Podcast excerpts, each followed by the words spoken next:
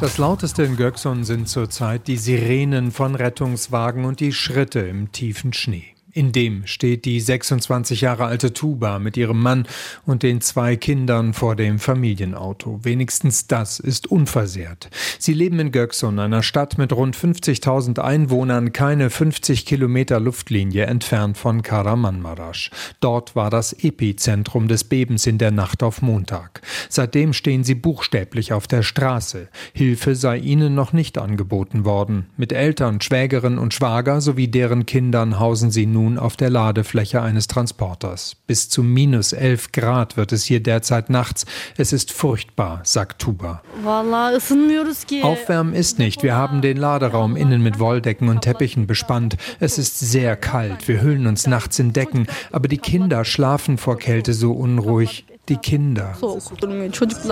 Dabei ist ihre Wohnung in Sichtweite. Sie ist in einem grün gestrichenen Mehrfamilienhaus. Von außen sieht es unversehrt aus, doch innen sind Treppen und Wände teilweise eingestürzt. Sie trauen sich nicht mehr hinein. Durch eines der Nachbeben könnte es einstürzen. Und Nachbeben gibt es viele. Rund 20 waren es zuletzt, stündlich.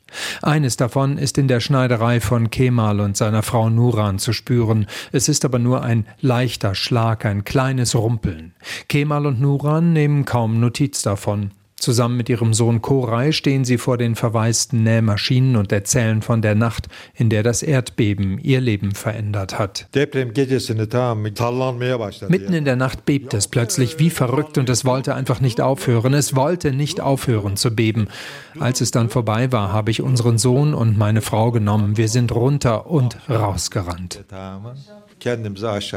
Den Rest der Nacht haben sie im Auto verbracht, einem geliehenen. Ein eigenes haben sie nicht. In der Schneiderei gibt es immerhin einen Ofen, aber dort halten sie sich nur tagsüber auf. In ihr Haus trauen sie sich nicht mehr zurück. Als sie gerade ein paar Sachen rausholen wollten, bebte die Erde wieder, fast so heftig wie beim ersten Mal, sagt Kemal. Sein Sohn Koray steht neben ihm. Er ist 14. Das Beben hat auch ihn aus dem Schlaf gerissen. Ich bin aufgeschreckt aus dem Bett gesprungen und habe mich gleich unter meinen Schreibtisch gekrümmt. Dort habe ich abgewartet und dann sind wir aus dem Haus gerannt. Nun vermisst er seinen Computer, seine Bücher und seine Freunde. Sie sind weg sagt er, so wie die meisten, ergänzt seine Mutter Nuran. Alle, alle sind fortgegangen. Göksun ist wie ausgestorben. Wer ein Auto hat, ist weg.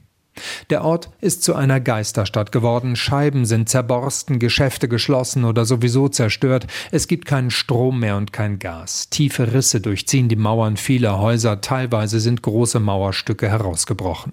Von einigen Häusern sind nur noch Trümmer übrig. Auch Kemal, Nuran und Koray werden bald weggehen, sie haben noch zwei Säcke Brennholz für den Ofen und einen kleinen mit Kohle. Wenn alles verheizt ist, wollen sie sich nach Istanbul durchschlagen, zu Verwandten. Wie es dann weitergeht, wissen sie nicht. Die Zukunft ist ungewiss für sie wie für viele, die durch das Beben obdachlos geworden sind. Und auch für die junge Mutter Tuba. Also einen Plan haben wir nicht. Erst sollen die Beben nachlassen. In die Wohnung können wir nicht. Danach wissen wir noch nicht. Gott ist groß. Allah büyük yani.